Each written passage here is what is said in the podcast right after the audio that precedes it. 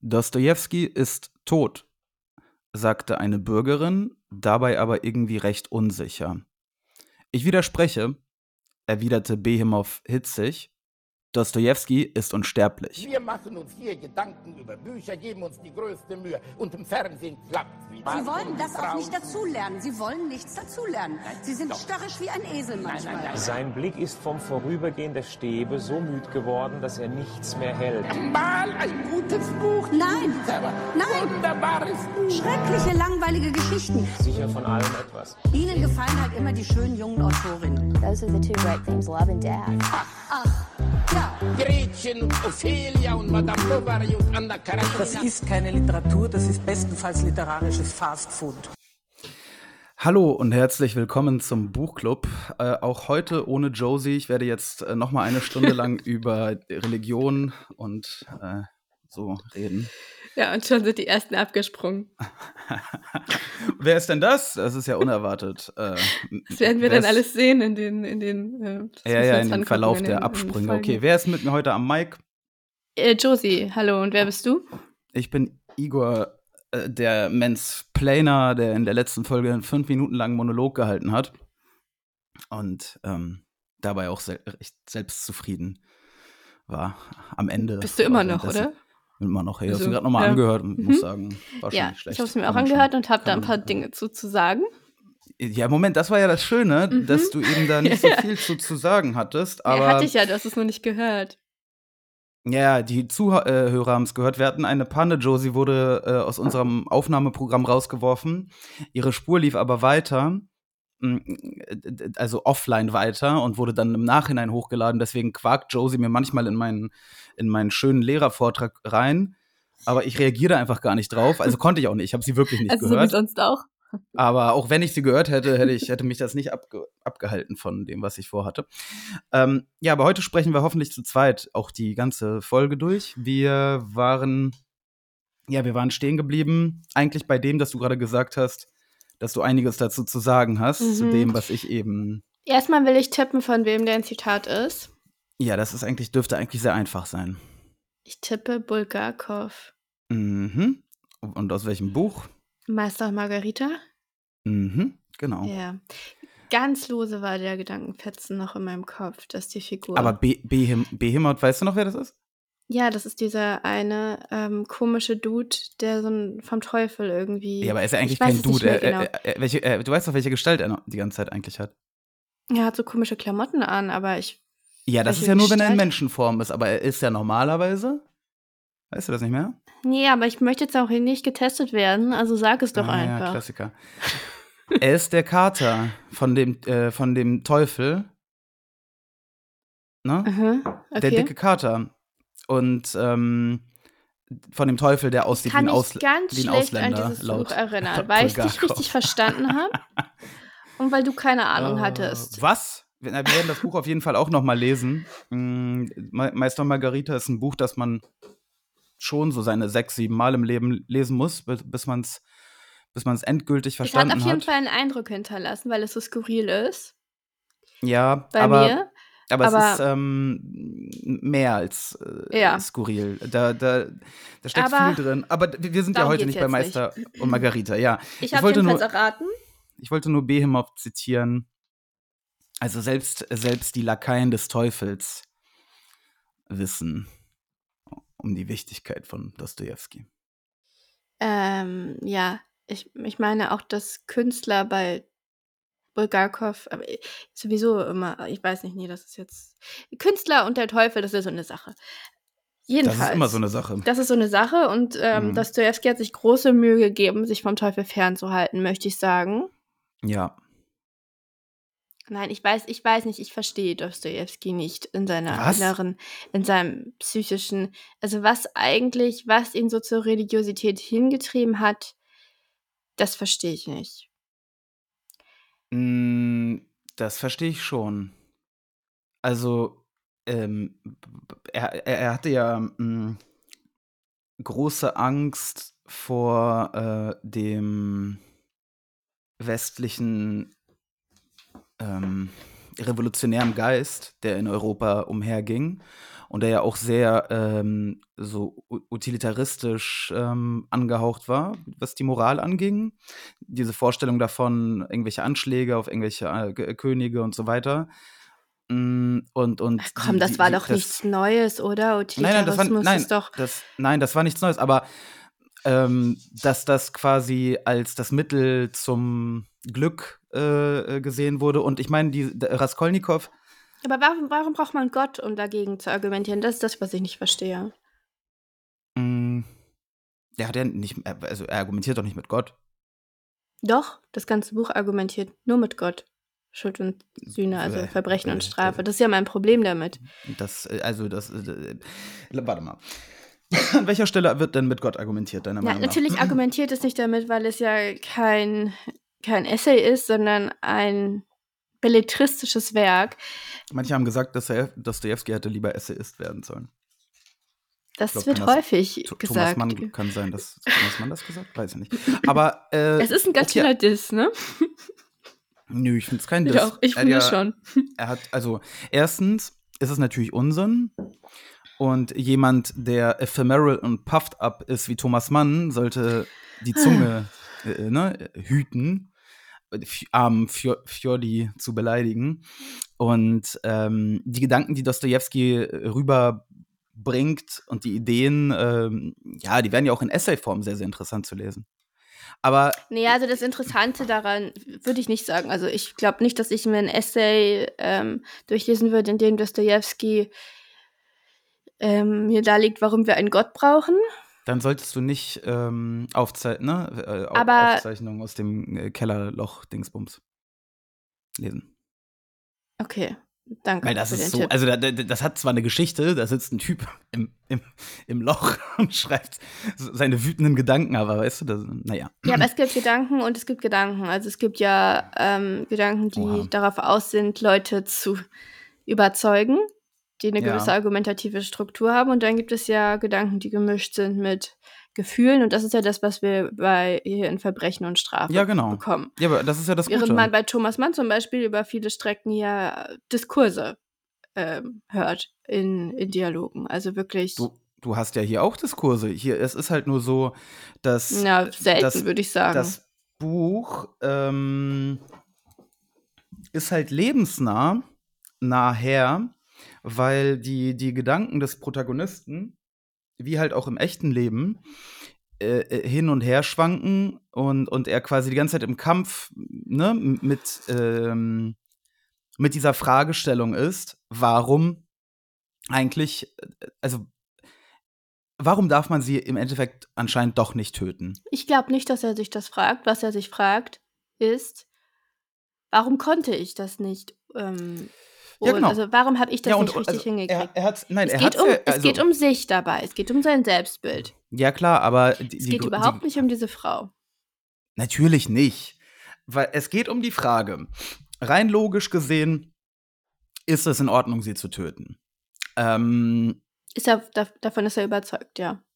ja, so halb überzeugt. Denn offensichtlich gibt es auch ein Problem. ist er davon überzeugt. Äh, Das denn, Problem denn seine ist- Gefühle und also das, was mit ihm passiert, äh, zeigt ja, zeigt ja, dass es anscheinend nicht einfach in, also nicht in Ordnung war. Nee, nee, eben nicht. Weil Teil seiner ganzen Geschichte, Teil seiner ganzen Logik ist ja, es gibt die Menschen, die das können und dürfen, und es gibt Leute, die es Ja. nicht können und nicht dürfen.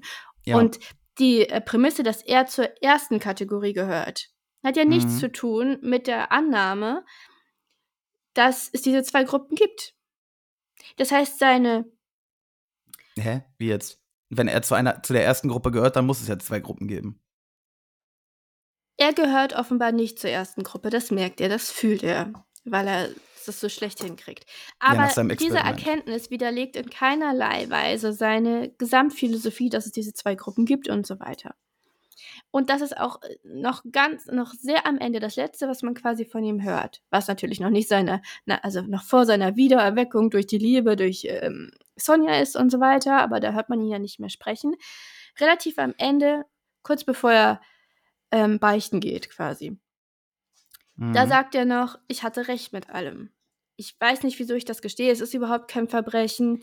Ja. Ähm, ich mach, muss es einfach nur machen, weil ich es einfach nicht, weil ich dem nicht gewachsen bin. Also er, er, er gibt auf, weil er diese emotionale Belastung, die er sich aber nicht rational erklären kann, weil er dir nicht gewachsen ist. Das ist meine Interpretation. So habe ich das verstanden, was am Ende passiert. Und deshalb sehe ich auch keine große Läuterung oder sowas.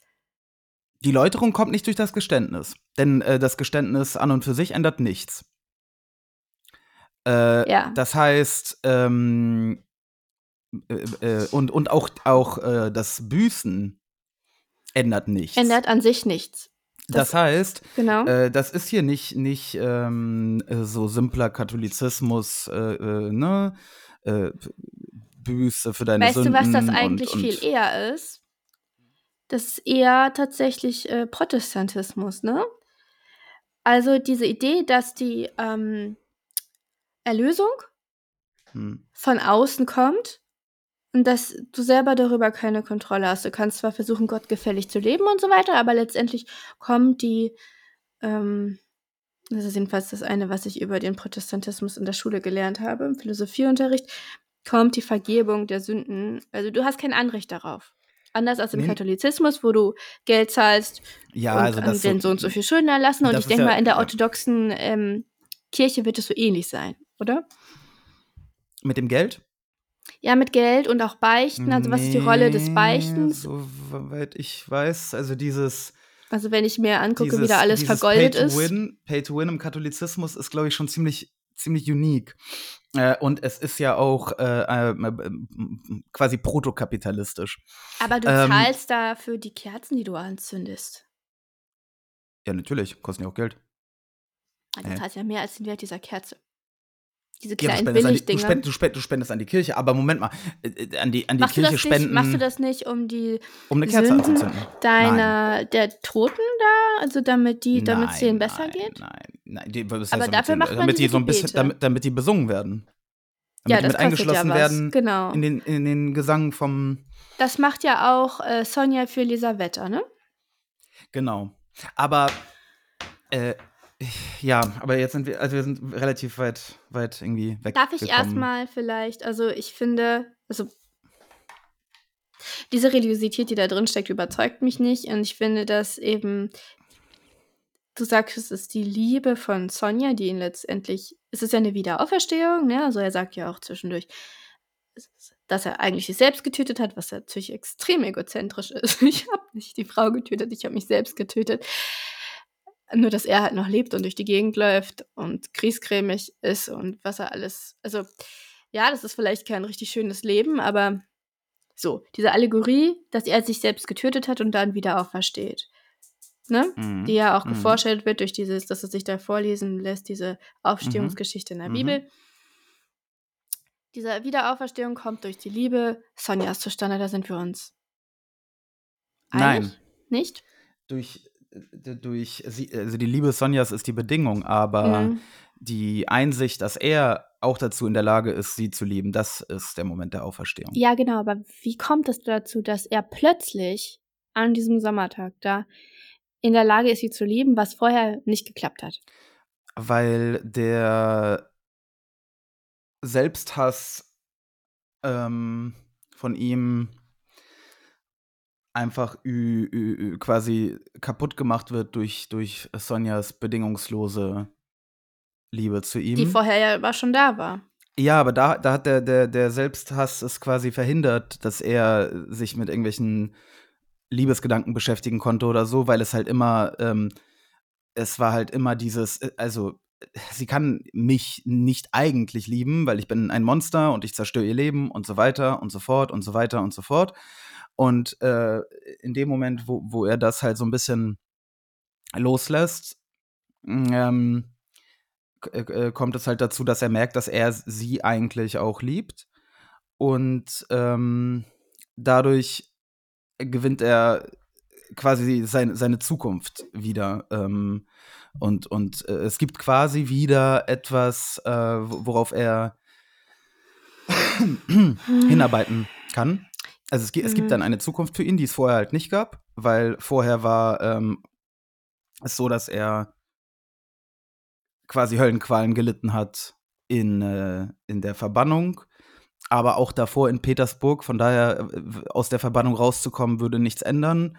Und daher war sein Leben halt ziemlich äh, sinnlos. Mhm. Ja, aber dadurch äh, eröffnet sich quasi so eine Perspektive. Also Und der Glaube, sehr, äh, ja. Der Glaube wird ja nur am Rande, am Rande erwähnt. Nein, Ähm, Sonja ist der Glaube. Sonja Äh, ist für mich auch kein Mensch. Ja, ja, ich habe ja gesagt, sie ist mehr so eine. Das ist ein so Prinzip. Eine, sie ist quasi die heilige Mutter. Ja, eben. Und deshalb ist es ja auch schwer, da eine menschliche Liebesbeziehung rein zu interpretieren in diese ja, ganze er verliebt. Interaktion. Ja, er, er, er aber, aber. Hm, gut, man, ja, man kann sagen, er verliebt sich halt dann oh Gott, nein. in den Glauben. Also er findet den Glauben zurück, weil er halt quasi ja sieht, dass die Liebe Gottes dann äh, zu ihm, äh, trotz der Tatsache, dass er quasi ein Mörder ist äh, und trotz der Tatsache, dass er anscheinend kein Übermensch ist und so weiter, die ist halt bedingungslos. Und ähm, dadurch findet er quasi seine Liebe zu, zu, zu- Gott und so weiter. So könnte man das jetzt, ne? Wenn du jetzt äh, bei, bei der Dings Sonja ist eine Allegorie und so weiter Sache bleiben würdest, dann könnte man das, könnte man das so sehen. Aber Mm, Ich glaube, ganz wichtig ist sein Albtraum, den er ähm, in, in dieser Kat Katerga ähm, da bei, im Arbeitslager äh, hat. kannst du noch mal erzählen, worum es da ging? Ich habe den, ich habe den zwar gelesen, aber ich fand den so verwirrend und Der ist Unverständlich. gar nicht so verwirrend. Das war im Grunde genommen ähm, eine ne Erinnerung an Kant. Es war äh, äh, quasi, er hat, äh, also es war ein Parasit, hat die Menschheit befallen, ne? mhm. Ähm, und, und alle Menschen handeln nur noch ähm, rein egoistisch, so wie er gehandelt hat bei der äh, Alten. Das heißt, Mhm. jeder ähm, es hat nur noch sich quasi im, im Auge und seinen eigenen Profit vor Augen. Und dadurch ähm, ja, bricht quasi die Hölle auf Erden los. Mhm. Und ähm, sie missachten halt den kategorischen Imperativ. Denn äh, äh, so äh, quasi, so wie er gehandelt hat, also alle handeln jetzt als Übermenschen, ja. Äh, und, und dann passiert halt eben das, was passiert, wenn, wenn quasi die, dieser Gedanke, ich bin ein Übermensch und stehe über allen, ähm, der äh, in die Tat um, umgesetzt wird. Das ist ähm, Ja, im Grunde genommen, im Grunde genommen ein Ausblick sogar auf den Faschismus, auf die, äh, auf die, die beiden Weltkriege. Und ähm, es ist äh, die Abkehr vom, vom westlichen äh, äh, Über- Liberalismus ja. und, und so weiter des, des 19. Jahrhunderts. Und äh, das ist ziemlich Aber cool. inwiefern, inwiefern hat das denn jetzt konkret mit diesem, also du, wenn du jetzt Kant, Kant anführst, dann ist es in diesem Kontext natürlich irgendwie Utilitarismus versus Deontologie. Ja, ja. Und ähm, erstmal wird Kant ja nicht genannt und ich, ich sehe auch Nein, nicht, aber es- nein, also auch kein Kategorie, also auch nicht das Prinzip. Also klar, die, das ist schon ein Grundargument, das einen zu Kant führen kann, aber es kann einen ja auch zu einer religiösen Moral zurückführen. Genau, und, äh, also, genau aber, aber Kant äh, äh, ist ja äh, mit einer religiösen Moral absolut vereinbar. Aber Kant legitimiert seine Moral nicht durch Religion. Der war zwar religiös, Ja, aber, aber, das äh, merkt man nicht. Dostojewski äh, Das legitimiert seine Moral auch nicht durch Religion. Sonja legitimiert ihre Re Moral durch Religion und sie ist Ja. die moralische Instanz in diesem Roman, würde ich sagen. Naja, er, er, er sieht halt, ähm, wohin quasi sein Sch äh, Spiel mit der Logik und ähm, ne, vermeintlich die, die Idee, dass ähm, der Verstand alleine reicht, äh, um die richtige Entscheidung zu treffen und so weiter. Er sieht ja, wohin ihn das geführt hat, äh, während Sonja auch, wie gesagt, ein Verbrechen begangen hat gegen sich. Ähm, aber ähm, ihre Art, damit umzugehen, Okay, jetzt lass uns Ähm, da, da mal drüber reden, ja? Also das heißt, also jedenfalls, zum er, zweiten ja, dazu kommen wir gleich. Er, er sieht Nee, aber das jedenfalls, ist wirklich wichtig. ja gleich, er sieht jedenfalls aber ein, dass, dass äh, das, was er gemacht hat, äh, Logik etc., hat ihn in den Abgrund geführt. Sonjas Gl äh, äh, Glaube etc. Ähm, führt sie in, in die Gegen, Mhm. also in die entgegengesetzte Richtung. Klassisches Beispiel von Regression. Ich komme mit meinem Leben nicht klar, bin ein bisschen irre gelaufen und bin jetzt, ähm, ziehe mich auf den Entwicklungsstand eines Fünfjährigen zurück. Nee, so Aber- einfach ist das nicht. Na doch, das ist für also ich, ich sehe da nicht mehr drin als das. Also dieser, dieser Rückbezug auf die, auf, auf Gott, den er ja, also Gott hat ihn noch lange aufgegeben. Ich, wenn ich Gott wäre, ähm, gut, ich bin nicht Gott und vielleicht Ja. ist Gott anders, das ist ja die Ja, Idee. anscheinend. Aber, aber warum sollte. Es ist auch, also es ist so ein bisschen auch.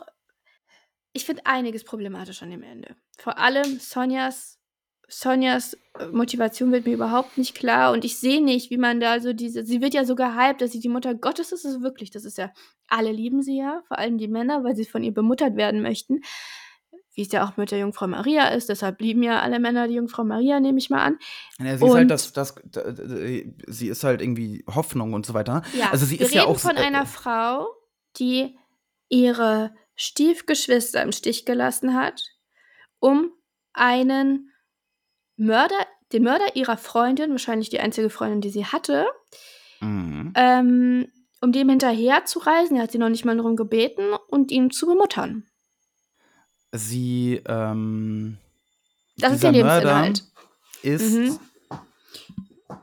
Äh, Und der ein- Mörder ein, hat nicht, der hat nicht, äh, das, der hat aus freien Stücken, weil er meinte, dass er besonders klug ist, ähm, einen Raubmord vollbracht. Das ist auf jeden Fall Mord, auch kein Totschlag. Das ist, ähm, Mm, Es ist äh, kein, kein Raubmord in dem Sinne. Es ist halt ein philosophisches Experiment gewesen. Doch, es ist ihn, ein Raubmord. ähm, Auch wenn er besonders klug war, ist das ein, ein Raubmord. Ja, aber das ist jetzt diese komischen äh, jur juristischen Begriffe. Nein, das ist auch Begriffe meine helfen, Bewertung. helfen nicht weiter. Das ist, ja, aber das ist es- doch völlig egal, wie du das bewertest. Es ergibt Es keinen geht- Sinn, das es- zu es geht- verharmlosen. Es geht darum, dass, dass äh, Raskolnikow halt einfach ähm, ja f- äh, sich halt verirrt hat, ja, und er, er hat halt diese diese ähm, in diesem sich selber als Übermensch sehen und so weiter, hat er ja äh, eine Grenze übertreten, die sehr schädlich ist und die äh, zum Beispiel nicht übertretbar wäre bei, bei einem gottesgläubigen Menschen. Ähm, und äh, das heißt, er probiert den, den Hype des 19. Jahrhundert, na, Jahrhunderts aus, nämlich einfach gottlos zu sein und äh, ne, an, anhand selbst ausgedachter äh, quasi moralischer Gesetze zu leben und so weiter und so fort und das scheitert Das halt ist, grandios. also das ist der Geist der Aufklärung, ne? Also die, ne, habe den Mut, dich Ja. deiner Dings da, Genau. wie heißt das, also, de, dich deines äh, dir eigenen Verstandes Äh, zu bedienen. Ja, genau. Und, und den Mut hatten, halt, hatte halt auch Hitler und hatten, aber aber hatte Igor, auch Mussolini. genau das hat Kant gesagt und der war kein Utilitarist. Also Kant hat damit was anderes ähm, gemeint. Kant hätte, glaube ich, nicht die alte Pfandleiherin es ermordet. ist einfach so, dass jeder Ver Verstand ein, ein bisschen zu einem anderen Schluss führt. Es und das ist ist, halt das Problem. Dann gibt es halt nicht mehr eine Moral, wie sie die, die Kirche, Kirche, vorgibt. die Kirche war halt ha- hochproblematisch zu der Zeit, als quasi die Aufklärung sie weggespült hat. Die ist, Ähm, war immer aber aber, aber hochproblematisch. d- das, das Pendel ist halt wie immer, äh, ne, wie immer beim Pendel der Geschichte, halt zu weit in eine andere Richtung geflogen, nämlich ähm, in die, wo der Mensch sich zu Gott erklärt hat. Und dann danach auch gehandelt hat. Und dieser Albtraum foreshadowed die Schrecken des 20. Jahrhunderts. Die nicht möglich wären in einer Gottes äh, äh, für, in einer gottesfürchtigen, ja gut, ich fürchtigen nicht, so äh, ist. Gesellschaft. Ich weiß nicht, ob das Könnte so man jetzt also. Ich glaube nicht, dass das der Kernpunkt ist, der dazu geführt hat. Das glaube ich nicht. Nee, es sind aber, Aber- es sind halt dieselben Gedanken, die Nietzsche beschäftigt haben. Gott ist tot und wir haben ihn getötet und, getötet und was folgt daraus? mhm, ne? Ja, Ja, Und, und äh, deswegen hat, Dostoje Gar nicht äh, so Nietzsche viel. ja. deswegen hat, äh, wie gar Find nicht so ich. viel. Durch, da, dadurch, dass Gott getötet wurde, gab es die, das 20. Jahrhundert, das ich wir hatten. verstehe, dass das. Und Nietzsche hat das Ich befürchtet. verstehe, dass das die Menschen damals sehr durcheinander gebracht hat, dass es sie orientierungslos gemacht hat. Aber wenn ich hier Dostoevsky lese, dann liest sich das eben, als gäbe es keine Alternative zu Gott, als gäbe es keine Moral abseits der Kirche, die, Die Menschen auch sind- funktioniert in Die Menschen sind nicht, nicht, äh, nicht bereit ähm, dazu. Sie sind nicht fähig, äh, äh, einfach dazu, an mit ihrer eigenen Moral quasi äh, gut zu handeln. Das Problem ist, das Problem war, aber das führt uns jetzt weit ab. Doch sind sie. Sind sie, wenn sie die Moral nicht nur auf das Rationale gründen, sondern wenn sie, Mhm. ja, Ja, das klingt ja dann schon relativ, wenn sie ihre emotionalen. relativ religiös. Es kann religiös sein, aber es muss es eben nicht. Sagt ja keiner, das Also- muss, aber das Angebot von Dostojewski, ähm, Moral weiß nicht, das, ohne das so zu ver, Moral so, ohne zu Emotion ist überhaupt.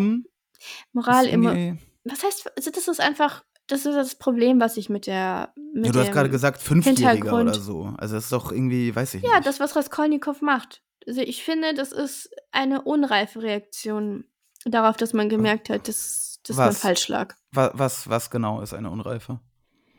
Sich auf Gott zurückzubeziehen, äh, Aber das zu macht er berufen, doch. den er vorher. Doch, damit, dass er sich Sonja zuwendet.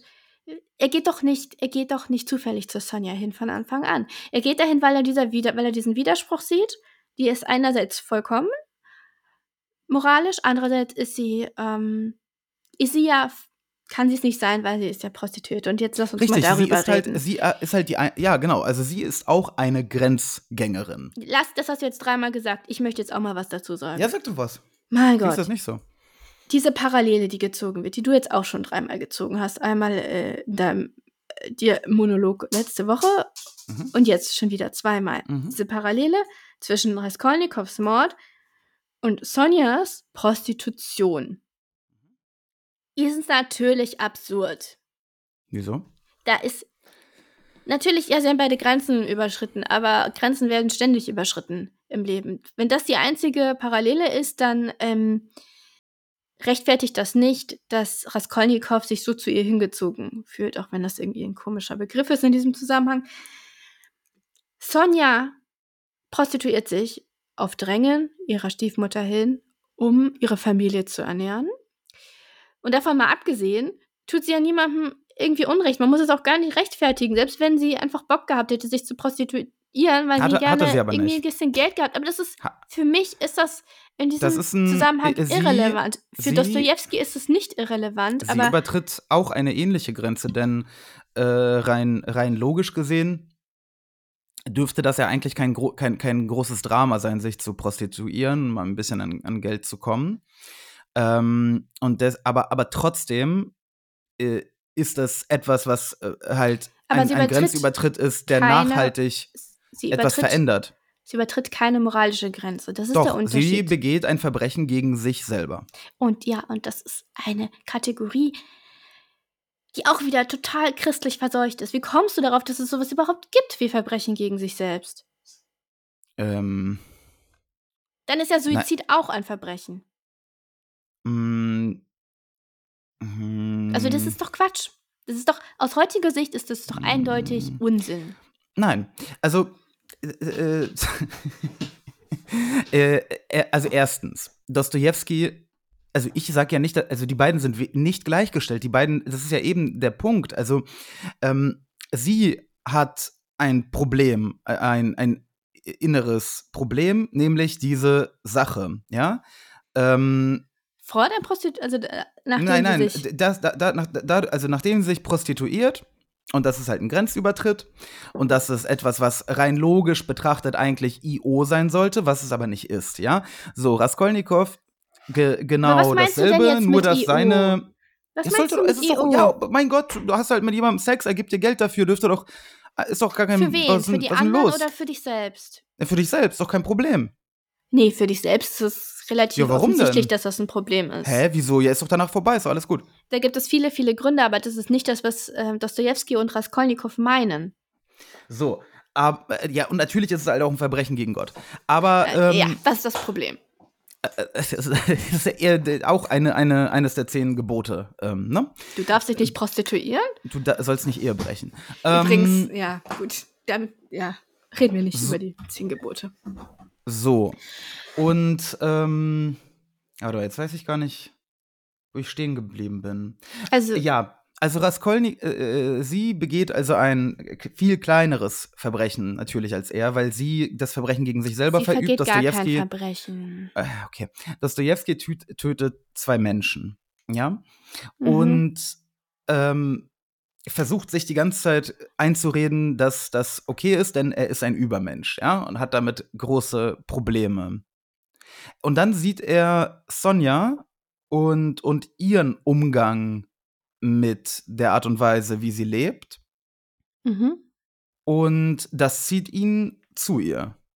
Oder Er will quasi sehen, was sie macht. So, er sieht, dass es halt auch bei, also dass ihr anscheinend Mhm, genau. Religion viel gibt.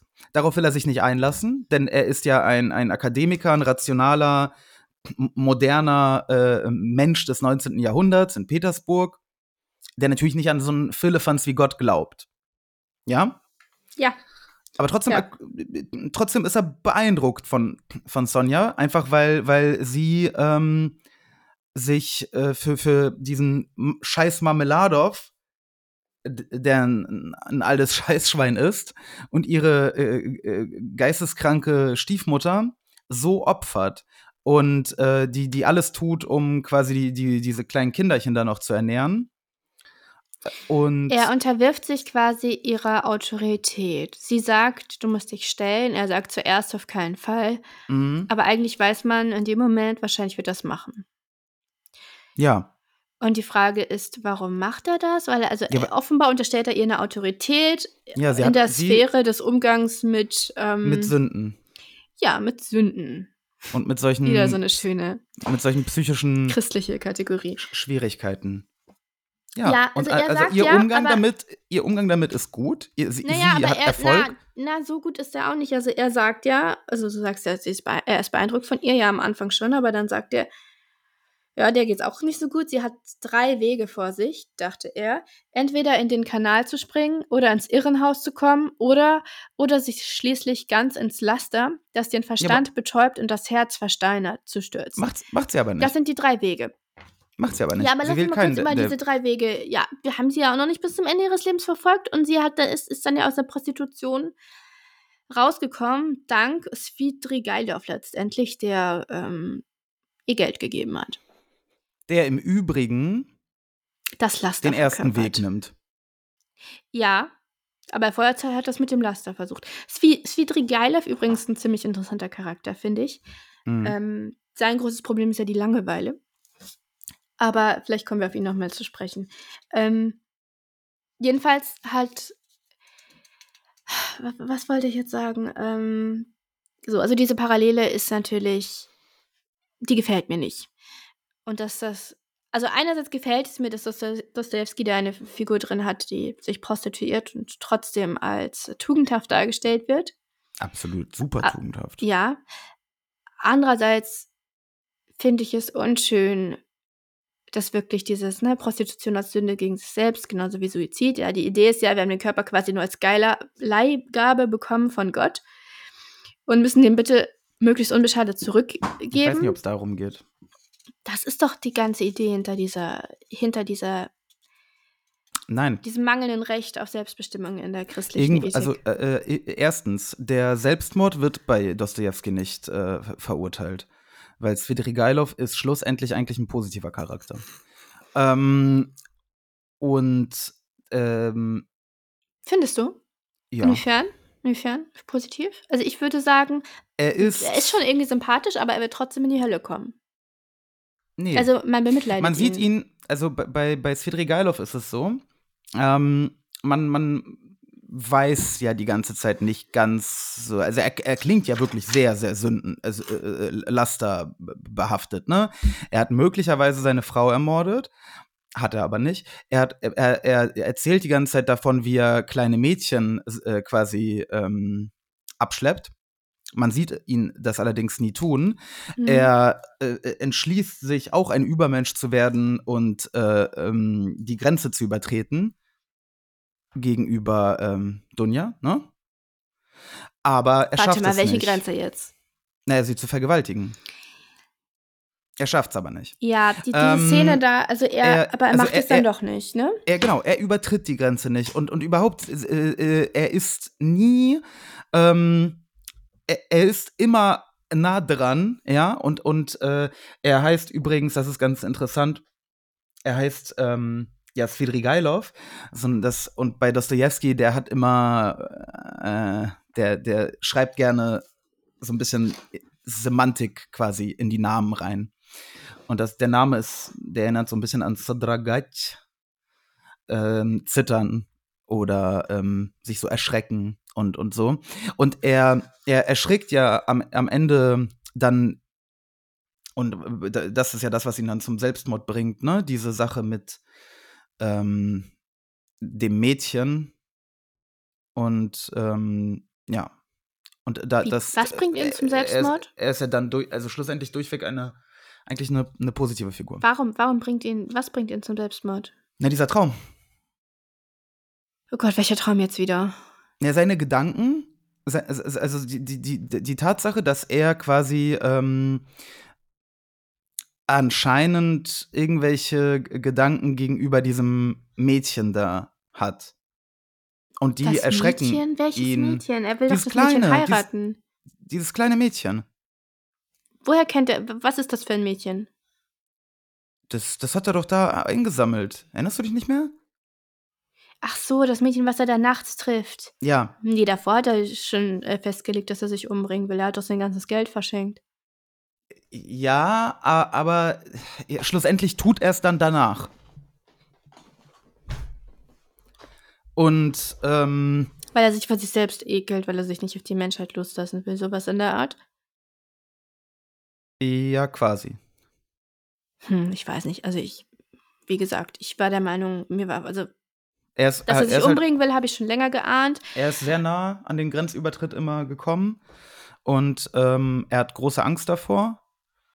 Und Aber äh, er übertritt doch dann die Grenze, wenn er sich selbst umbringt. Also ich weiß nicht, von welcher Grenze nein, du da nein, immer nein. sprichst. Die, die, die, die, ja, nein, der, Selbstmord ist eben, da- das wollte ich ja damit zeigen, sagen, ist bei Dostojewski nicht ein negativer Grenzübertritt, Aber sondern ich hatte das Svidrigailov- Gefühl, dass Sonja sich nicht nur deshalb Sorgen um Raskolnikow gemacht hat, dass er sich was antun könnte, weil er dann weg ist, sondern vor allem, weil er dann wieder eine Sünde begeht. Und diesmal dann noch viel schlimmere, offenbar.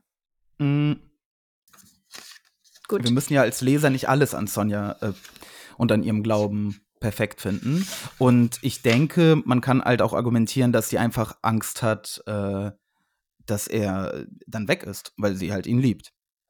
Ja, weil du ja der Meinung bist, dass sie ihn liebt. Und da, da könnte man natürlich jetzt auch sagen, äh, Gott äh, ist gar nicht sauer und will die Selbstmörder in die Hölle schicken, sondern es ist ähm, schade um sie, weil er sie liebt. Also ich würde ja sagen, ähm, ja, das mag ja so sein, aber Sonja, ähm, also diese drei Wege, ich würde sagen, sie ist schon mindestens auf, auf halbem Wege in Richtung Wahnsinn unterwegs. Wieso? Wo? Diese Religiosität hat was Wahnhaftes. Nein. Dass sie ihr Verhalten, dass sie tatsächlich Raskolnikow ähm, folgt, das ist. Wer macht denn sowas? Sie liebt ihn. Aber er sie nicht. Ist das Doch. vollkommen egal? Nein, tut er nicht. Wir haben, wir haben uns entschieden, wir haben uns geeinigt, dass er sie höchstens erst dann anfängt zu lieben, als ganz am Ende da sie sich in der Sonne da Er- unterhalten. Sie weiß, äh, sie weiß aber, dass er sie eigentlich liebt. Und äh, dass er Eigentlich. halt. Ähm, ja, der Eigentlich. ist halt. das ist das Problem der- mit sehr vieler Frauen. er dass wissen, er- dass ihr er- Typ sie Er, eigentlich liebt. er leidet und äh, wehrt sich dagegen. Und die, die, die, der Kanal zu, zur, zur Liebe zu ihr ist halt blockiert durch den Selbsthass. Und äh, sobald sich das auflöst, ist ähm, Liebe möglich. Happy End. Also, was soll ich davon halten? Okay, lass uns über was anderes reden als Sonja. Ähm, ja, der eine andere Sache wollte ich noch sagen, wollte ich noch zu deinem Monolog ähm, Oh nee, ich habe beides, ich habe beides eingeflochten, was ich noch dazu sagen wollte, ganz dringend. Mhm. Ähm, zweite wichtige Frauenfigur, also wir müssen auf jeden Fall auch noch mal über die Sprache sprechen, aber ich denke, wir haben uns noch ein bisschen Zeit. Ich würde gerne noch mal über Dunja sprechen, oder hast du eine andere Figur, die du besonders interessant findest? Grundsätzlich die Frauenfiguren, die älteren werden ja ziemlich sind ja alle lächerlich, ne? Alle, alle, alle älteren Menschen sind lächerlich. Wenn du darauf achtest. Mm, Aber ich finde, nee, Svi- Svidrigaila finde ich eigentlich nicht lächerlich, nein. Ja, aber er ist schon, schon. Ähm, Oder ist er gar nicht so alt? Ich bin mir nicht sicher, wie alt er ist. Ich, ich glaube, er, Svidrigailov ist. Ähm, nee, er ist schon älter als Raskolnikow. Ich glaube, er ist vielleicht. Nee, er ist schon älter. Also, Ich, ich, es wird, glaube ich, genannt, oder? Ist er nicht Ja, und das hat mich nämlich überrascht, dass er noch gar nicht so alt ist. Also ich 45 dachte, vielleicht? ach doch so alt. Ich, okay. Nicht, nicht 100 pro sicher gerade. Gut, dann ist er ein Mann im mittleren Alter. Äh, und ich finde aber auch ähm, der, der, der, der Staatsanwalt, so nenne ich ihn jetzt mal, ich weiß nicht, wie das Por- Amt Porf- genau heißt. Porphyri. Porphyri Petrovic ist auch nicht lächerlich. Nein, aber der ist auch nicht alt. Wie alt ist er denn? Der ist so alt wie äh, ähm, äh, Dings. Also der ist, glaube ich, nicht wesentlich älter als äh, Raskolnikow. Okay, ich weiß nicht, ich finde die jetzt diese, diese ewige langen Namen, es hört sich immer so mega alt an. Bei den Männern, ne, wo der Nachname Mhm. genannt wird. Wobei bei dem wurde ja, also, jedenfalls. Ähm, gut, es mag sein, aber was für richtig alte Männer haben wir denn dann? Lu- Lujan ist schon ein bisschen älter. Ja, gut. Aber auch mittleres Alter, ne? Der ist Und halt lächerlich. 41 eine oder so. Äh, also die sind lächerlich oder einfach böse. die Pfandleierin. Ähm, aber ja, die ist nochmal äh, eine ganz andere Generation. Aber so diese Muttergeneration. die ne? Pfandleierin ist, glaube ich, gar nicht so alt, auch wieder Die- mal. Aber Die Generation Mutter von Raskolnikow, Ja, die ja. kommt schlecht weg. Das sind, also Mhm. die, die Frauen, die sind alle irgendwie hysterisch.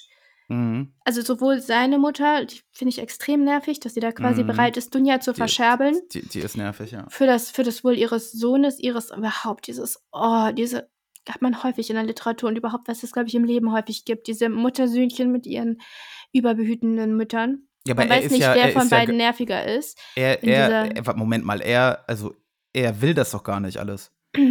Das, äh, das, be, be, also das belastet ihn doch Er extrem. will das nicht, verlässt sich aber doch irgendwie darauf. Also wie er, äh, wie er ihr Geld nimmt Hm. und dann sofort ausgibt, so als wollte er es nicht, aber gleichzeitig, also er nimmt es ja doch jedes Mal und also er Ja, will nicht, er will nicht, dass Dunja sich an diesen Luschen verheiratet. Ah, das ist sehr ehrenwert von ihm, aber gut. Er hat Die ja auch Mutter- ziemlich negative Gefühle gegenüber der Mutter, als er diesen Brief liest und so. Also das beschäftigt, also das, das ist schon. Ich hatte mm, sehr negative Gefühle. Zuerst dachte ich, vielleicht übertreibt Raskolnikow, vielleicht ist das gar nicht so. mm, Vielleicht, ne, vielleicht unterstellt er ihr da Dinge. Aber ähm, ja, dieser Brief klang ja schon so. na, warum, warum ist die Mutter halt auch so blöd und schreibt das da rein, ist die Frage. Warum Ja, schreibt sie, sie- da rein, dass sie- sie diese Unterhaltung sie- mit ja, sie Lucien halt hatte? blöd. Wo sie, ja, aber eigentlich ist sie ja, so, ja, sie wird mit der Zeit, kommt sie, ein- kommt sie ein bisschen senil rüber, aber ich glaube nicht, dass sie eigentlich blöd ist. Sie wirkt so, als wäre sie mal ganz klug gewesen. Und es ist so, kann ja auch nicht sein, dass die Frauen in der Ge- Generation Raskolnikow irgendwie alle klug sind und dann eine Generation später sind sie alle also sind sie alle blöd, also da muss ja eine Entwicklung stattgefunden haben dahin. Jedenfalls, ähm, als sie dann am Ende Dunja den Vorwurf macht, dass sie sie zu häufig alleine lässt oder dass Raskolnikow sagt und dann auch noch in, in dieser ekligen, ich beschwere mich ja nicht, sagt sie. Oh, das macht einen natürlich aggressiv. Und wer einen natürlich auch außerdem aggressiv macht, ist äh, Katerina Ivanovna Marmeladova. Ne? Ja, die ist, ja, komp- also die ist, die ist natürlich ganz, ganz schrecklich. Ja. Und vor allem, weil man dann doch immer, also weil so viele Leute Mitleid mit ihr haben. Ja, klar, sie ist krank und sie hat viele Kinder, aber sie ist wahnsinnig, sie hat diesen Dünkel, diesen, diesen Standesdünkel. ja, ja, ja. Sie schlägt ihre Kinder, also misshandelt ihre Kinder regelmäßig. Diese Kinder sind fürs Leben. Also, was aus diesen Kindern mal wird, möchte man gar nicht wissen. Ja, die ist schon schlimm, aber die ist extra so schlimm, um, um zu zeigen, wie, wie gut herzig Sonja ist, weil Sonja ja trotzdem immer zu ihr steht, ne? Ja, ist schon klar, es ist der Kontrast.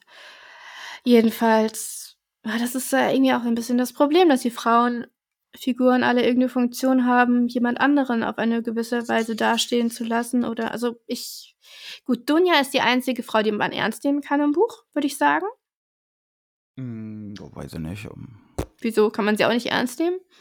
Nö, ich finde aber die Frau von äh, Svidrigailov eigentlich auch recht interessant. Ja, von der kriegt man ja nicht viel mit. Naja. Also außer, aber dass ich, sie ich- genauso hysterisch ist wie die anderen in ihrer Generation.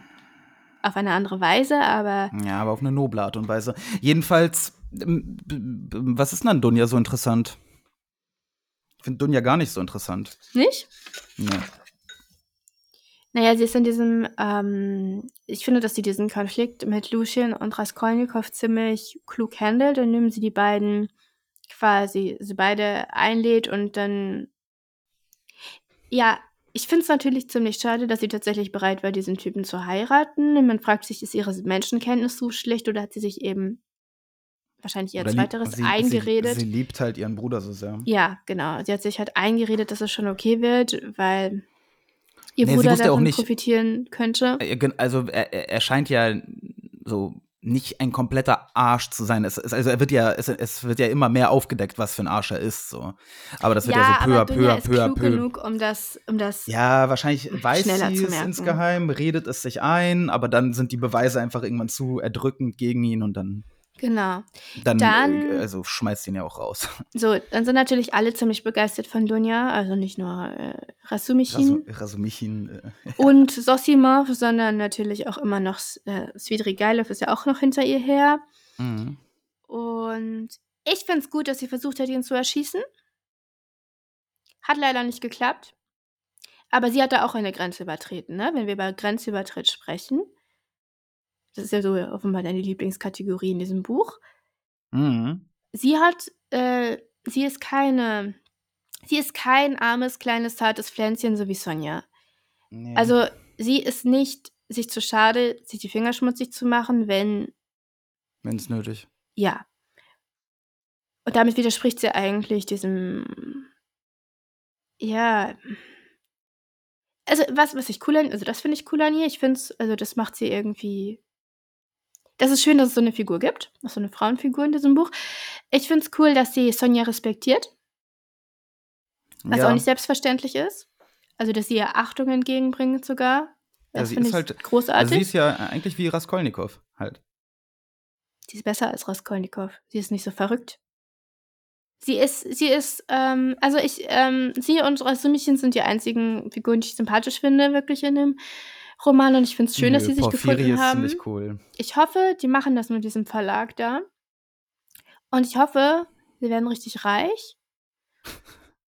Und ich hoffe, Okay. sie zieht auf keinen Fall nach Sibirien, so wie sie es vorhaben, um diesen, ja, Ja, nee, Sibirien. um Raskolnikow und Vielleicht- Sonja da zu. Vielleicht kommt ja Raskolnikow zurück und kann dann auch ein bisschen im Verlag helfen. Ne? ja, ich wäre da vorsichtig. Also ja, kann er machen. Aber Lagerist. Nicht zu verantwortliche Klasse, Aufgabe. klassischer Lagerist. Mm, du wolltest über die Sprache äh, noch sprechen. Wa- Was wolltest du denn da sagen? Du hast, also wir, wir haben ja, ich habe es auf Russisch gelesen und du hast die zumindest die gelobteste Übersetzung gelesen, die wir so gefunden haben. Ist auch relativ neu, glaube ich, ne? Also das ist die Mhm. von Svetlana Geier. Mhm. Ist relativ neu. Ähm, und da sagen ja viele, das ist sehr nah am Original. Das können wir jetzt mal ab ähm, Ab- ob das wirklich so ist. Aha, okay. Weil die Sprache ist auf jeden Fall ähm, äh, gewöhnungsbedürftig. Mhm. Ist bei dir auch? Ähm, ja, schon, aber gewöhnungsbedürftig, aber man gewöhnt sich schnell dran und es ist aber sehr, sehr wichtig, dass sie so gewöhnungsbedürftig ist, weil sie im, im Original halt sehr, sehr viele coole Feinheiten hat äh, und die Figuren, wie, wie sie sprechen, unterscheiden sich ziemlich stark voneinander. Das ist bei mir so nicht. Also, also doch, es gibt Unterschiede in dem, also doch, man, man kann das, man merkt, der Ausdruck ist unterschiedlich ein bisschen. Also wer ist denn der eloquenteste? Ich würde sagen, ähm, der, der Staatsanwalt. Porphyri, genau. Wer ist Ja. der, wer, und wer ist auch der höflichste? Da haben wir schon drüber gesprochen. Ähm, der höflichste, also du hast gesagt, dass es auch Porphyri ist. Mhm.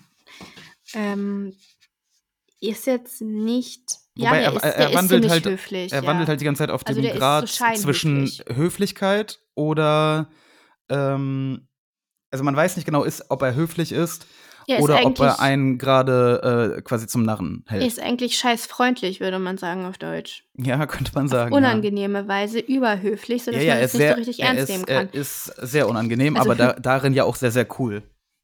Ja, der ist, der ist interessant, das finde ich auch. Ähm, Lucien ha- hat auch eine eigene Art zu reden, natürlich. Mhm. Ähm, Im Ja. Übrigen finde ich es interessant, das mal kurz nebenbei. Wir haben ja nicht diese Perspektive. Oh Gott, es gibt ja Wörter für. Also wir sind nicht ein Ich-Erzähler, aber wir sind von der Perspektive her die meiste Zeit in Raskolnikows ähm, Person drin. Wir haben keinen allwissenden Erzähler, sondern wir Mhm. haben einen parteiischen Erzähler quasi, der die Gedanken und Gefühle von Raskolnikow kennt, aber nicht von allen anderen. Ja. Aber es gibt manche Menschen, auf die das so übergeht, also die man dann zeitweise auch, also wo sich Mhm. quasi die Perspektive ändert. Und da haben wir, Der Erzähler springt Ähm, manchmal über. Das ist ganz interessant, das merkt man gar nicht so, wenn man nicht drauf achtet, aber ähm, bei wen haben wir, also das ist ähm, zum Beispiel Rasumichen, obwohl er ziemlich viel Zeit hat, Ja, von dem erfahren wir nie wirklich die inneren Gefühle, Nee, meine ich. Aber, aber Rasumichin ist so ausdrucksstark nach außen, ähm, dass er, ähm, ja, dass er eben, es ist relativ klar, was man, kann, man kann sich ihn ganz gut, äh, man kann sich sehr Ja, gut vorstellen. Er ist, aber ähm, er ist ein, auf jeden Fall ein St- Studienkollege, Studienkumpel, den man sich so wünscht. Ja, ja. Bei Porphyri haben wir auch immer nur die Außenperspektive, aber bei Svidrigailov Mhm. haben wir halt und auch eine längere Zeit lang folgen wir ihm auch. Da ist Ja, ja. Ähm, Raskolnikow gar nicht da, da ist er quasi der Protagonist.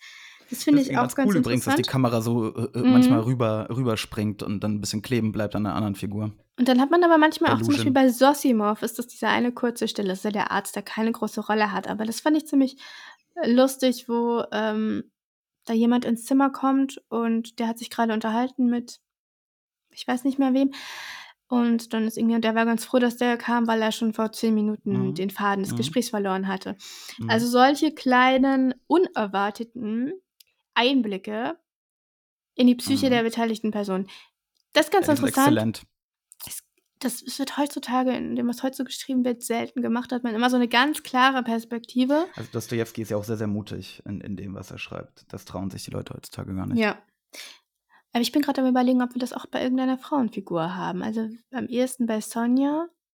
Ja, also da, wo Sonja und Dun- äh, Dunja zusammensitzen, da wird auf jeden Fall gesagt, was die beiden Das so ist- fühlen. Das ist ja interessant, diese Interaktion, ne? Also diese, dieses, dieses sehr ungemütliche, beengte Zimmer, was ja permanent ungemütlich ist, auch beim Lesen. Aber ich finde es schade, dass man da nicht nochmal, also Scheiß dass, es, Kabuff. dass es so zusammengefasst wird und dass man da nicht nochmal wirklich einen Dialog mitbekommt. Hm.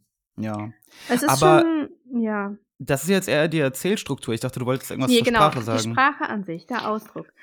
Ähm, das Vokabular ist extrem beschränkt auf relativ einfache Wörter größtenteils. Also wir haben auch Sätze, die ein bisschen länger hm. sind oder so, aber wir haben auch ein paar Abwandlungen. Aber was immer wieder auffällt, ist, dass bestimmte Wörter viel zu häufig kommen, also viel häufiger als in der normalen Sprache. Was Vor denn? allem übrigens. Und übrigens wird auch anders benutzt übrigens? als in der Standardsprache. Ja, übrigens. übrigens. Mhm. Also man sagt, du sagst, keine Ahnung, ich sitze hier in der Sonne. Ja. Übrigens, Hast du Übrigens da eine, werde ich gleich eine, rausgehen. Hast, hast du da eine Textstelle? Ich würde gerne sehen, was das das auf Russisch ist. überall, ich, ich, es würde jetzt zu lange dauern, glaube ich, das rauszusuchen, aber übrigens ist irgendwie Hm. 200 Ja, es, ist, pro halt- Seite es, kann halt, mindestens. es kann halt auf Russisch Kstatje sein, aber das ist mir nicht aufgefallen, dass das so oft äh, benutzt Andere wurde. Wörter werden dafür gar nicht benutzt. Also im Übrigen, also übrigens wird häufig benutzt wie im Übrigen oder außerdem. Sowas wird fit gar nicht. Also es ist immer nur eine, ein Ausdruck für Ich suche mal nach Kstatje. für diese, ja, für diesen, es ist eine, eine, eine, eine Vereinfachung der Sprache irgendwie an der Stelle. Und das haben wir auch mit aber. Aber ist extrem häufig und dafür wird eigentlich nie ähm, nie sowas wie jedoch gesagt. Und das Also, aber kommt auch an Kstati- Stellen, wo es nicht richtig passt. Also wo, Stati ist 32 Mal im Buch. Ich weiß nicht, ob das so viel ist. nee, das ist nicht so viel. Dann weiß Aber ich nicht, woher ich, das ich weiß kommt. nicht, was, was übrigens sonst auf Russisch sein könnte. Also dir ist nicht aufgefallen, dass bestimmte Wörter überhäufig, über, also Also ich vielleicht, äh, haben wir, vielleicht haben wir mehr äh, Übrigenswörter. Also Kstati wäre eins. Puh, wir hätten noch sowas wie Panima etwa. Aber wie gesagt, es ist eigentlich nicht übrigens, wie wir es auf Deutsch benutzen. Also wenn wir sagen ah. übrigens im Sinne von eine Sache, die eigentlich gerade nicht so relevant ist, ne? so wird es nicht benutzt, sondern im Sinne von es hat halt, darüber also hinaus. Die Sprache hat ja ein paar Specials, ne? die, äh, die mich ja sehr, sehr gefreut haben und die ich dann einige Tage lang auch äh, selber übernommen habe, obwohl sie auf Deutsch überhaupt keinen Sinn ergeben und dich damit sehr genervt habe. Hm. Ähm, und äh, das sind nicht die einzigen, aber das sind so die, die äh, offensichtlichsten und es kann halt sein, dass die zu übersetzen nicht so einfach ist. Mm, Aber das ist es nicht. Also dieses Nee, das dieses ist es nicht, aber das, das, äh, genau, das Höflichkeits-S, das wird im Deutschen überhaupt gar nicht, das ist einfach nicht da, ne? Oder? Ja, du kannst das ja mal systematisch vergleichen, aber mir ist jetzt nichts aufgefallen, was. Ja, nee, das müsste, die, das würde auffallen, weil Por Porphyri das halt einfach äh, absurd oft benutzt und das ist ganz, ein ganz komisches Ding, das ist, das gibt's heute quasi nicht mehr eigentlich und das ist eine Abkürzung für Herr oder Herrin, ähm, sowas. Väterchen, sagt er. Das sagt er auch. Ja, ja, nein, das, Okay. das, das sagt er. Aber ähm, d- d- d- also es, man kann, an- also wie gesagt, heute würde man es eher nicht mehr machen, aber man kann im Grunde genommen an fast jedes Wort einfach ein S kleben, damit man dann äh, gleichzeitig die Person, mit der man spricht, als Herr oder als Herrin bezeichnet und somit so ein bisschen ähm, adelt, ein bisschen Mhm. ähm, emporhebt. bekundet. Mhm. Genau, und ähm, man, also manche verwenden das recht normal, so wie zum Beispiel Lusion, wobei auch er schon ein bisschen zu viele Esse anhängt. Aber Porphyri hat halt Sätze, in denen er viermal her sagt. Also, weil er halt das, das, Mhm. kstati, s und so weiter. Ähm, Also von der grammatikalischen Einsatzfähigkeit erinnert es mich an das deutsche Digger. Ja, grammatikalisch ist es sehr ähnlich dem Digger. Oder auch dem Blät. aber, aber, aber semantisch ist es natürlich äh, sehr, sehr unikal. Ja, okay. Kann man das Wort unikal, gibt es das im Deutschen? Keine Ahnung. Ja, doch. Okay, doch, sehr schon. unique, sehr Mhm. einzigartig. Ähm, und äh, sehr, sehr cool und das, äh, le- leider schwer zu übersetzen, mh, weil das die Komik bei, bei äh, Lusion zum Beispiel äh, und Porphyri ähm, nochmal steigert in manchen Situationen. Ja, also es ist schon durchaus durchgekommen, dass die so ein bisschen gestellt, also dass Lucien vor allem gestellt spricht Ja, und dass äh, Porphyri vor allem sehr höflich und also dass er immer der Freund von allen sein Ja, will und genau, natürlich genau. da kann, kann man dem nicht trauen. Das ist schon durchgekommen, auch wenn es dieses S im Deutschen nicht gibt. Dachs. Es gab aber auch, also ne, Stichwort beschränktes Vokabular, das gab es auch in den Adjektiven. Es gibt ganz wenig Adjektive, die benutzt werden in diesem Buch. Dafür kommen die immer wieder. Und die, die kommen, sind komisch. Welche? Welches? Also vor allem gereizt. Sie sind immer alle gereizt. Und sie sind geärgert. Also geärgert, Geärgert? für ärgerlich. Also äh, Ras, äh, Raskolnikow war dann geärgert. Mm, Also nicht, das hat ihn geärgert, sondern du hast aber, hast du sicher die Übersetzung von Svetla- Svetlana Geier? ja. Ja, weil Steht das klingt ja nicht, Cover. das klingt ja alles nicht so gut. Na, ich frage mich halt mir- so ein bisschen, das halt- was das soll. Ja, mir ist das nicht aufgefallen.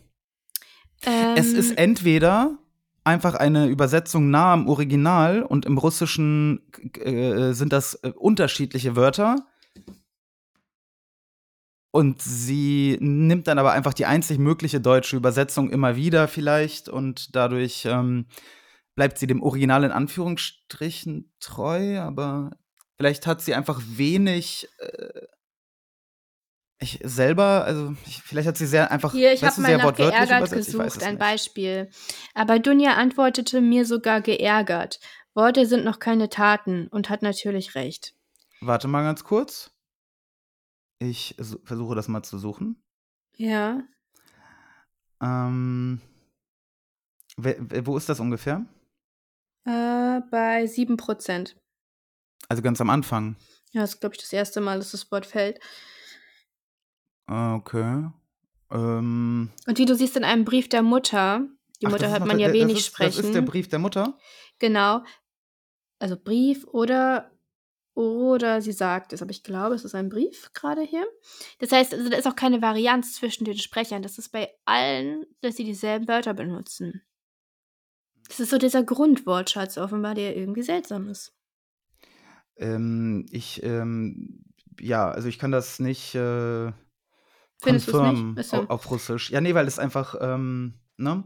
Ähm, also, es, ja, Ja, aber hast du gesucht nach Worte sind noch keine Taten oder so? ich, ich versuche es gerade. Ich habe gerade, ähm, ach so, da, ach Mist, das ist ja die dumme Vorgedingst. Warte, jetzt bin ich hier da.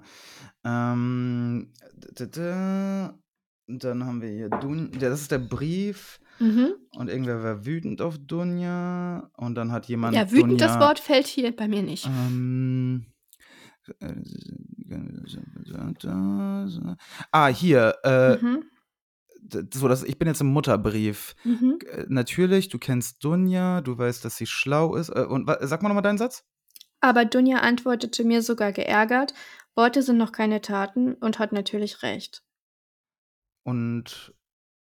Da sieht man auch, dass der Satzbau auch ein bisschen seltsam ist. Dunja, Dunja, dann da, da. Das war jetzt das mit diesem, mit dieser angeblichen Affäre, ne? Dunja wurde irgendwohin eingeladen, dann war da so ein Typ, der Dunja heiraten will. Sie ist es hier der Absatz, wo sie auch beschreibt, dass sie die ganze Nacht auf und ab gegangen ist im Zimmer. Nachdem er den Antrag gemacht hat, konnte. oder was? Genau. Ah, ja, hier, ich hab das. Okay. Äh, aber Dunja.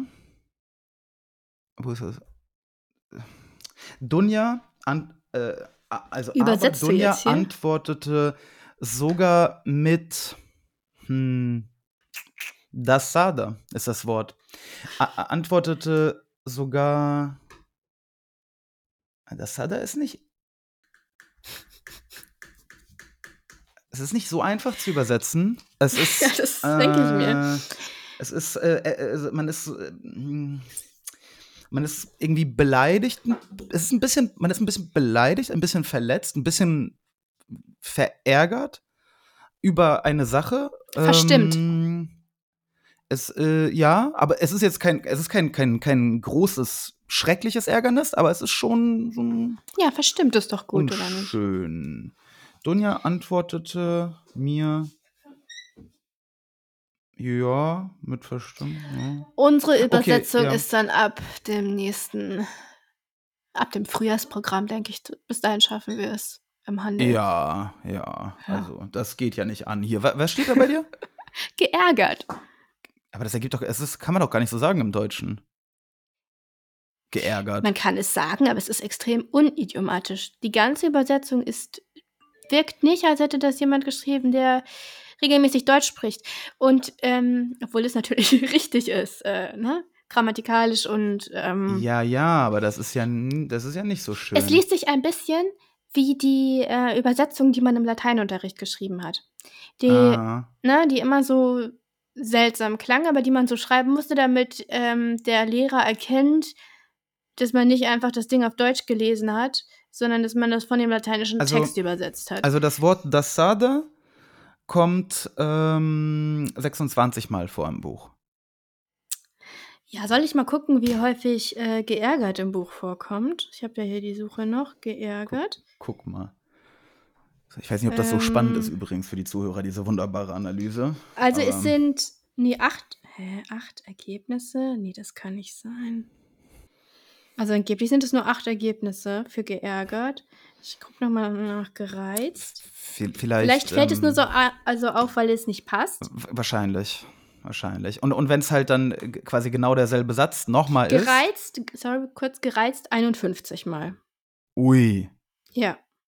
Okay. Das ist schon viel für so ein. Ja, es ist ein bisschen wie bei Lovecraft, der auch nur zwei Adjektive hatte, an die ich mich allerdings schon nicht mehr erinnere. Äh, zyklopisch und Also zyklopisch, klar, ne? Ja. Ah, Und da war noch sowas wie G Grauen, ne? Grauenhaft. Grauen, Grauenhaft. Das war größer. Das Adjektiv war, glaube ich, noch größer. Grauenhaft, Grauen- schrecklich, albtraumhaft. Naja, also jedenfalls. Äh, ja. Das muss man nur sagen und ist eigentlich schon in dieser Lovecraft. Also ich finde Atmosphäre zyklopisch. drin. Für mich ist es zyklopisch. Okay. Zyklopisch, äh, äh, äh, wenn ich das lese, ich kann das Wort halt auch gar nicht mehr so neutral sehen. Das finde ich jetzt immer, immer witzig, wenn irgendwas, wenn irgendwer sagt, dass irgendwas zyklopisch ist. Jedenfalls muss man, also äh, noch Ja, kurz, wir- also Svetlana Geier, also die. Übersetzung, ich glaube, sie ist Österreicherin, ist mein Eindruck. Ich habe es jetzt nicht verifiziert, aber Stand da irgendwo Schweif? nein, aber darum ging es auch jetzt hier nicht. Stiegen zum Beispiel anstatt Treppen oder Stiege, ich bin mir nicht sicher. Wett? Ähm, Stiege? kennst, kennst du gar nicht? Sch- Nee. Ich glaube, die Stiegen. Statt Treppe. Treppen? Mhm. Aha, okay. Und eher häufiger so ein paar Dinge, die auf den Süden hindeuten. Ja, gut. Und Dann da kann ich es ja sein, dass die Übersetzung, vielleicht ist die ja gar nicht so schlecht, aber für uns mit unserem Hochdeutsch ja, dann vielleicht schlecht. ist sie einfach äh, österreichisch idiomatisch. ja, ja, ja. ja. Ähm, jedenfalls für mich war das jetzt sprachlich einfach nicht besonders nuanciert, muss man sagen. Schade. Sehr grob und ich dachte mir, vielleicht Schade, soll das schade, so sein. schade. Vielleicht Nein. ist das bei Dostoevsky auch so. Auf keinen Fall. Ähm, Dostojewskis Sprache ist richtig, richtig cool. na, aber es soll ja schon volkstümlich sein, das ist ja schon, ne? Sagt man Wie ja jetzt? immer. Na, dass er Nein. eben so. Er schreibt, nicht für, er schreibt nicht für das Volk, er schreibt über das Volk und aus dem Volk heraus. Ähm, aber er schreibt auf gar keinen Fall äh, für. für äh, Aber dass die für das- Personen äh, so reden, wie Menschen damals geredet ja, haben. ja, es ist naturalistisch. Genau. Ja, ist es. Äh, Also stellenweise. das also nein, habe ist ich immer. so gar nicht empfunden. Ich weiß nicht, also klar, die reden alle so, deshalb glaubt man die dann irgendwann schon, dass sie so reden, aber Nee, wo im man so reden soll, weiß ich nicht. nein, im Russischen ist es sehr, sehr echt. Auch die ungebildeten Leute, die reden sehr. Also ich, ich, äh, ich habe mir dabei gedacht, als ich das gelesen habe, so manche Ungebildeten aus St. Petersburg reden, reden so wie ähm, meine Kindheitserinnerungen an, an die Dorfleute, die äh, bei mir ne, vor Moskau äh, im Dorf, wo wir ja ähm, eine Datscha hatten, da waren ja nicht nur Datschniki, also nicht nur Moskauer, die da hingefahren sind im Sommer, sondern da waren ja auch Ur Ureinwohner, sag ich mal. Ja. Ja. Und die Ureinwohner äh, haben so ein bisschen geredet wie, wie, die, wie die Petersburger von 1850. also ich habe da einige Wendungen wiedererkannt.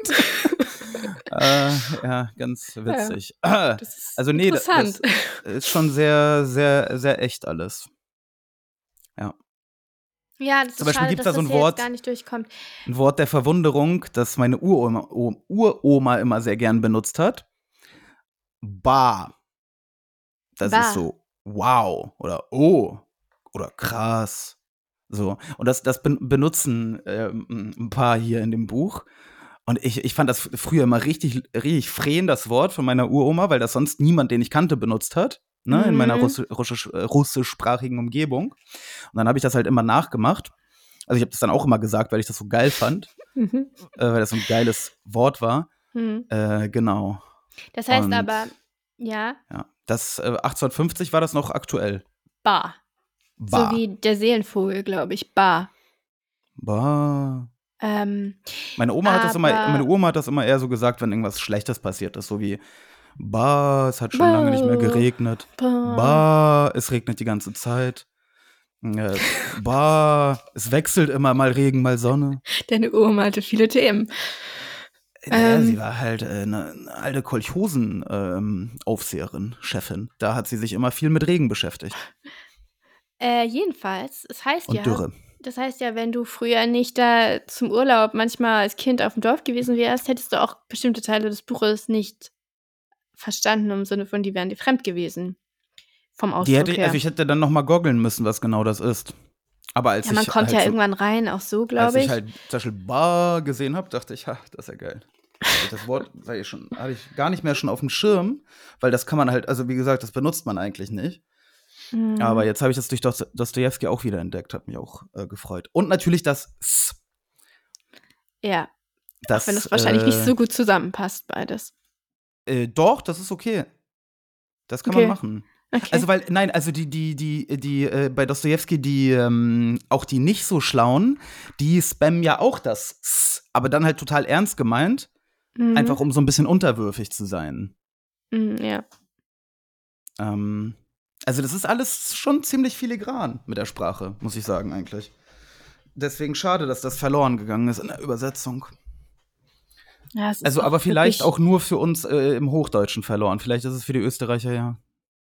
Ja, ich, ich konnte damit In sprachlich Ordnung. wenig anfangen. Ich dachte immer, vielleicht, Das vielleicht, ist schade.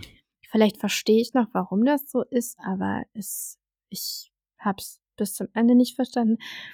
Und wenn ich jetzt mal so abschließend sage, also ich denke mal, noch eine Folge machen wir jetzt nicht über Dostoevsky, ne? Das, ich denke, wir haben Also alles nicht, nicht über äh, Verbrechen und nicht Strafe. Ja.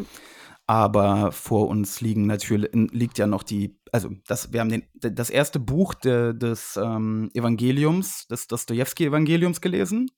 Das sind insgesamt fünf, also vier stehen uns noch bevor. ja, mal gucken. Das ist so ein Begriff, die fünf großen Werke des Dostoevsky-Evangelium. Ja, dazu mal, also Also da, als nächstes viele- der, der, der Idiot. sehr viele kluge Menschen äh, betrachten ja Dostoevsky als so eine Art Erleuchtung. Mhm. Du nicht. Ich finde schon, dass er interessante Sachen geschrieben hat. Also es ist so mein Eindruck. Aber nee, die Erleuchtung ist bei mir noch ausgeblieben. Vielleicht bin ich zu gottlos für, für diese Form der Erleuchtung. Ich, ich befürchte es, aber bei den Brüdern Karamasow, ähm, das ist ja quasi so sein ähm, Magnum Opus. Da kommen auch so Gottlose wie du zu Wort. Ja, hier kommen sie ja aber- auch zu Wort, aber aber, sie werden ja dann geläutert weg. und Nee, da wird er nicht, ge aber der kommt natürlich schlecht weg, denn ähm, wie ich mich jetzt hier schon mal nochmal bekreuzige, ne? Ich hoffe, der Herr im Himmel, der den Podcast hört, weiß ganz genau, dass ich das hier nicht so wollte. gib Das mal fünf Sterne, Gott. Bah. Jedenfalls, ja, ich wurde jedenfalls nicht geläutert durch dieses, durch diesen Roman. Leider. Ja, da, ja Aber- wie aber- gesagt, aber- sind ja aber- noch, hast ja noch vier Bücher Zeit. Aber es wäre wirklich interessant, mal rauszufinden, wie das ist mit der Übersetzung. Ob, also, schreibt gerne, wie zufrieden ihr mit eurer Übersetzung seid, mit Angabe der Übersetzung. Es gibt ja einige, ne? Ja, klar. Ähm, stimmt. Aber wie gesagt, Svetlana Geier soll laut, laut unseren Informationen sollte ja die beste sein. Na, so ist es immer mit Übersetzung, liebe Leute. Deswegen sprechen wir in zwei Wochen über ein Original. Ähm, und zwar lesen wir das von mir aus Paris von Shakespeare Co. Dem Laden von dem alten Hem, wo er gerne verkehrt hat. Ähm, äh, da, das, den gibt es immer noch in Paris an der Seine und da habe ich Josie als Präsent The Autobiography of Alice B. Toklas. mitgebracht von Gertrude Stein. Äh, verwirrender Titel, ist keine Autobiografie. Verwirrend Äh, auch sondern- das Cover, sieht nämlich aus wie Räuber Hotzenplotz. Ja, aber es ist eigentlich Gertrude Stein oder Alice B. Toklas. Ja, auf dem Bild ist also- Alice B. Toklas. Okay. Also das ist Gertrude Steins größtes oder zumindest populärstes ähm, Werk. Und sie ist ja ähm, quasi Pablo Picasso, sein Urgroßvater der Literatur. Wir sind sehr gespannt und sprechen in zwei Wochen über die kubistische und zyklopische Gertrude Stein. Shakespeare Company ist einmal umgezogen. Das ist nicht mehr der Originalladen, glaube ich. Okay. Ciao. Tschüss.